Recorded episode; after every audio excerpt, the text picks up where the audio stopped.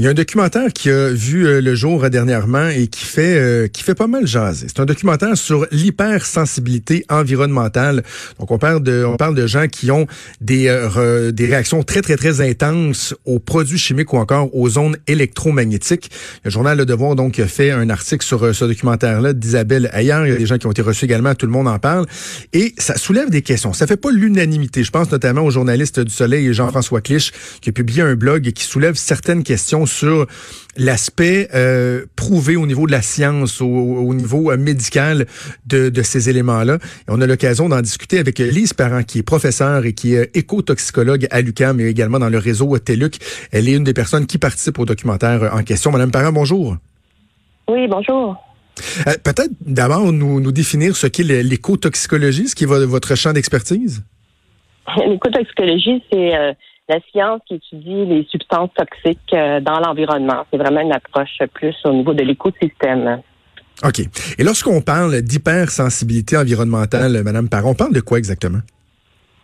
Ben, l'hypersensibilité environnementale, un peu comme vous l'avez dit tout à l'heure, euh, c'est une sensibilité qui est euh, ressentie par certaines personnes à des produits chimiques ou même à des ondes électromagnétiques qui, qui, qui font que ces personnes-là souffrent, ont des effets indésirables qui affecte différentes parties du corps. Euh, certaines personnes peuvent avoir euh, des larmoiements, par exemple, ou euh, d'autres vont avoir des problèmes gastriques, d'autres vont avoir des problèmes pulmonaires. Alors, c'est une situation qui est vraiment difficile pour les gens qui en souffrent. Parce que je, pense qu'on peut s'entendre sur le fait que la souffrance de ces gens-là, elle, est réelle. Sais, si s'il y a des gens qui peuvent avoir des doutes, un certain scepticisme, une chose sur laquelle on peut s'entendre, c'est qu'ils ont vraiment mal, ils souffrent vraiment. Tout à fait. Euh, il faut aussi euh, voir qu'il y a des nuances. Dans le reportage, on voit vraiment des euh, cas qui sont très, très, très sévères, des personnes qui sont très affectées. par contre, dans la population en général, il peut y avoir plein de gens qui souffrent quand même d'hypersensibilité environnementale sans même le savoir. Par exemple, on peut tout simplement avoir une grosse migraine, qu'on se demande pourquoi on a une grosse migraine, puis peut-être que c'est dû à euh, une exposition qui a eu lieu dans la journée ou quelque chose comme ça. On ne le sait pas. On le traite avec des Tylenol ou avec euh, des cachets. Et puis, euh, on s'en fait pas. Mais il y a d'autres personnes qui, ça va aller beaucoup plus élevé. On a juste à penser, par exemple, à des allergies. Hein? C'est pas tout le monde qui souffre d'allergies.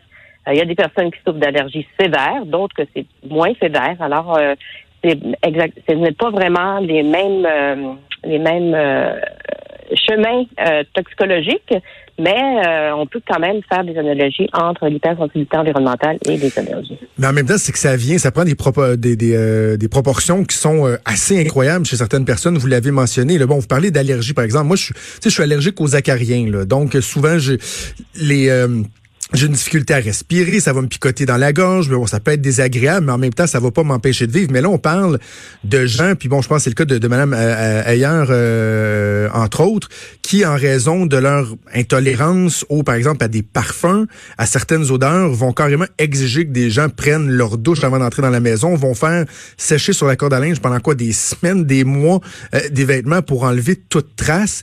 Est-ce que vraiment on peut avoir ce niveau de sensibilité-là? Mais si les personnes trouvent que lorsqu'elles sont exposées, elles ont un effet, puis si elles ne sont plus exposées, elles se sentent beaucoup mieux, ben à ce moment-là, euh, je pense que euh, l'effet est réel.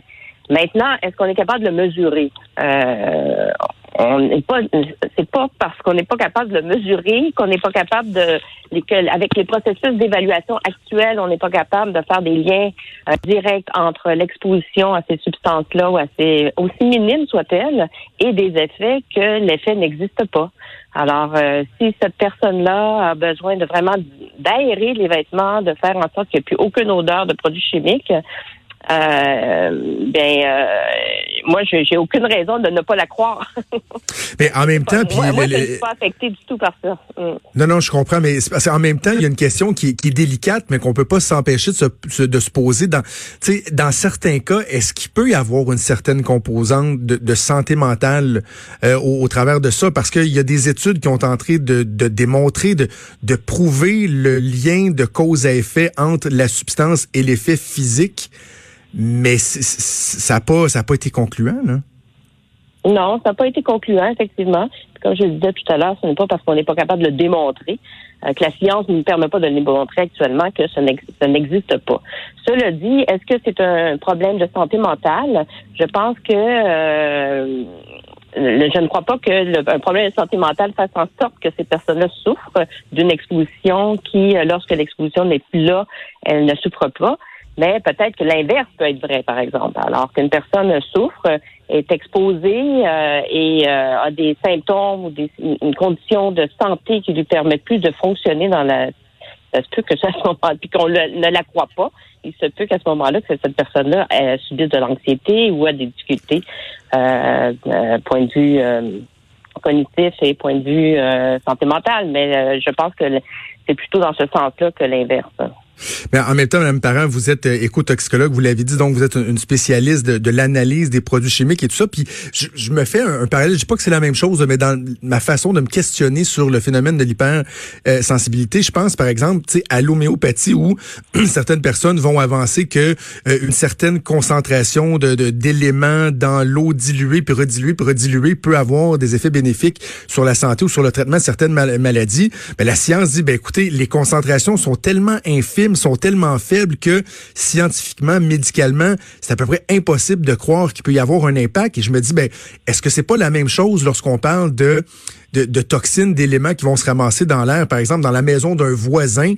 et qui, une fois rendus dans, dans, votre environnement à vous, vont tellement être dilués que c'est dur de croire au niveau scientifique que ça puisse avoir un impact réel?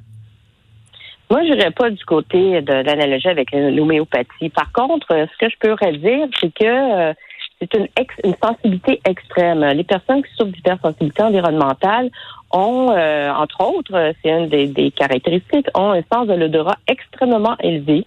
Alors, euh, il se peut que cette personne-là puisse percevoir des, euh, des odeurs ou percevoir des substances que d'autres ne vont pas percevoir. On les compare à, on en parle dans le film d'ailleurs, puis on les compare à, aux canaries dans la mine. Vous savez qu'il n'y a pas deux personnes qui ressentent les choses de la même façon. Hein. Vous pouvez être cinq dans votre famille et puis il y a des gens qui vont euh, être plus affectés par le bruit, par l'odeur, tout ça. Alors, ce sont des personnes qui sont très, très, très affectées. Puis c'est il faut pas non plus euh, se surprendre de ça, parce qu'on est quand même exposé, tout le monde, on est exposé à plein de substances chimiques et dont d'électromagnétiques qui n'existaient pas il y a 50 ou 60 ans. On est quand même dans un nouvel univers. On, teste des nouvelles situations quand on se retrouve avec euh, des produits chimiques dans notre sang et dans notre urine, vous comme moi, euh, des substances qui n'existaient pas il y a 50 ou 60 ans, mais on peut quand même se poser la question, est-ce que c'est normal qu'on ait des substances là? Ah, les, les, les, politiques publiques vont nous dire que c'est sous les, euh, les doses euh, qui peuvent avoir des effets, mais on ne sait pas. On est vraiment là un peu les cochons d'Inde actuellement. Et puis ces personnes-là peut-être ressentent davantage les effets de cette pollution environnementale qui, qui est présente. Ouais, il y a l'Organisation mondiale de la santé qui a conclu que euh, il y avait des études euh, qui avaient été bon menées en, en ce qu'on appelle en double aveugle qui montraient que les symptômes n'étaient pas corrélés avec l'exposition. Est-ce que vous pensez que c'est simplement qu'il faut poursuivre la recherche et vous, vous pensez qu'éventuellement, au point de vue scientifique, au point de vue médical, on sera capable de, de faire un lien entre les deux? Moi, actuellement, je peux pas. Euh, je, pense qu'il faut aller, il faut aller plus loin. Effectivement, on peut aller plus loin, faire des recherches dans ce sens-là, parce qu'il y a trop de personnes euh, qui disent qu'ils souffrent d'hypersensibilité environnementale. Puis euh, moi, point de vue scientifique, je suis tout à fait d'accord avec vous. Je ne peux pas actuellement. Il y a des hypothèses hein, qui existent, qui ont été démontrées, euh, qu'on essaye d'aller, qu'on essaye de, de pousser de plus loin, mais actuellement, on ne peut pas vraiment de ce côté-là. Par contre, si les gens sont exposés et euh, ont des effets, et lorsqu'on enlève cette exposition-là, ils n'ont plus d'effet, moi, ça me suffit pour dire, bon, faisons quelque chose au moins pour ces personnes-là qui souffrent actuellement. Puis, euh, vous savez, euh, la cigarette, ce n'était pas un problème, et puis l'amiante, ce n'était pas un problème, et puis tout ça, c'est ça vient avec le temps, simplement. Mais, mais, mais faire quelque chose pour ces personnes-là, je le, je le comprends, je le partage, Madame Parent, mais je, trouve qu'on évacue un peu trop rapidement, euh, on l'évoquait tantôt, la composante de santé mentale. Quand on dit faire quelque chose pour ces gens-là, oui, euh, regardez au niveau médical, au niveau scientifique, s'il y a moyen de, de pousser nos connaissances, de prouver certains éléments, mais aussi, tu sais, il existe des trucs comme l'effet placebo aussi, là, et c'est ce que certaines études ont démontré, c'est que les personnes qui ne savaient pas qu'ils étaient exposées euh, avaient beaucoup de difficultés finalement à reconnaître les symptômes, les symptômes, alors que si on leur dit oui, oui, regarde, il y a, tel élément, ah ben là, finalement, les personnes là ressentaient euh, les symptômes, donc il, il, faut, il, faut, il faut pas rien évacuer non plus dans notre analyse de la problématique, dans notre, tentative d'aider ces gens-là aussi, de les encadrer, de les accompagner? Oui, je comprends ce que vous dites et puis euh, je suis assez en accord avec ce que vous dites. Euh, dans le dans le doute par rapport à l'exposition à des nouvelles substances ou même des ondes électromagnétiques, ben on essaie d'appliquer le principe de précaution. Mais je suis d'accord avec vous que là, on ne sait pas mm, ce qui se passe, mais ce sont quand même des gens qui souffrent. Alors pourquoi ne pas euh, faire en sorte de d'éviter l'exposition pour ces personnes-là, tout simplement, puis continuer nos recherches, hein, parce que euh, les recherches nous démontrent de toute façon qu'on est tous exposés et que des maladies chroniques qui, euh, qui se déclarent de plus en plus euh, depuis les 50-60 dernières années, qui, qui, qui, étaient des maladies, maintenant on en parle comme si c'était presque naturel, qui, qui arrivent dans nos vies de plus en plus jeunes. Et puis, alors je pense qu'il y a là des voies de, d'études à faire et puis à ne pas négliger. Non, absolument. Il faut pas négliger la, souffrance que ces gens-là euh, ressentent. Ben, écoutez, c'était important euh, et intéressant d'en parler avec vous, Elise Parent, professeur euh, en éco-toxicologie à l'UCAM, également dans le réseau TELUC. Merci beaucoup d'avoir pris le temps de nous parler. Je vous remercie. Merci. Au revoir. Euh, je, je, ah. trouvais, je, trouvais, ça intéressant d'en parler, Maud, parce que je, si vous avez pas lu le texte de Jean-François Clich, là, le, son blog sur le site euh, du Soleil, euh, allez le lire. Ça s'appelle Vous avez dit hypersensibilité pour l'interrogation. Euh, un texte qui, a, qui, qui, qui, est énormément partagé. Mm-hmm. Puis Jean-François Clich, le journaliste scientifique, là, donc c'est toujours très étoffé, bien documenté. Et c'est parce qu'il y a eu un passage de, de certaines personnes pour parler de l'hypersensibilité. À tout le monde en parle euh, en fin de semaine. Il y a un peu comme ça a été le cas l'année dernière lorsqu'il avait parlé des traitements aux vitamines C pour le cancer ou quoi que ce soit. Il y a des gens qui déplorent le fait que le contrepoids est pas amené. Ouais. Tu sais, de dire, ben, on expose cette réalité-là. Puis je, je l'ai dit trois fois, je le répète encore, la souffrance, j'y crois, là, elle est réelle. Et là, tu sais, ah, l'hypersensibilité, puis là, tu sais, ce que ça laisse comme impression, c'est que, ben écoute, il faut faire attention parce que c'est tellement dangereux, les, les ondes, par exemple, du, des réseaux cellulaires, etc., euh, des, des parfums, des, toutes les toxines, que euh, il y en a qui le ressentent plus intensément, mais que ça veut dire que ça nous touche tous en quelque part. Là. Mais là, il faut l'amener le contrepoids et dire que au niveau scientifique, au niveau médical, à peu près toutes les études qui ont été faites, qui ont été mises de l'avant, soit ne sont pas en mesure de démontrer un lien réel, ou carrément prouvent que si vous dites à la personne, ben voici, on vous expose à telle substance ou euh, à un rayonnement quelconque, la personne va le sentir, alors que si on le fait à l'aveugle, si on les expose à des substances sans que les personnes le sachent, oh, finalement, la souffrance, les symptômes ne sont plus là. Ouais. Pour l'instant, la science, c'est ça qu'elle dit. Alors, tu sais, je, veux bien là qu'on reconnaisse que ces gens-là euh, ont, vraiment des douleurs intenses, une souffrance réelle, mais tu sais qu'on dit qu'il y a un tabou autour de la santé mentale. Je me sens, je me sens quasiment mal de dire, ben, as-tu le droit de dire qu'il y a peut-être une composante de santé mentale là-dedans, mais en même temps, si on dit que c'est, faut accepter que les gens, des gens peuvent avoir des problèmes de, de santé mentale, ben, faut aussi accepter que ça peut être une hypothèse, qu'il y a des gens mm-hmm. que, ben, pour une raison ou une autre, ben, ils ont l'impression d'avoir cette sensibilité-là, mais qu'il y a quelque chose de plus psychologique que physiologique, par exemple. On dirait qu'il y a des trucs que je trouve plus fort de café. Ça me prend plus fort de café que, que d'autres. Moi, l'affaire du parfum, puis des vêtements, puis des produits chimiques et tout, ça, j'ai j'ai de la misère avec ça. Mais le fait qu'il y a des...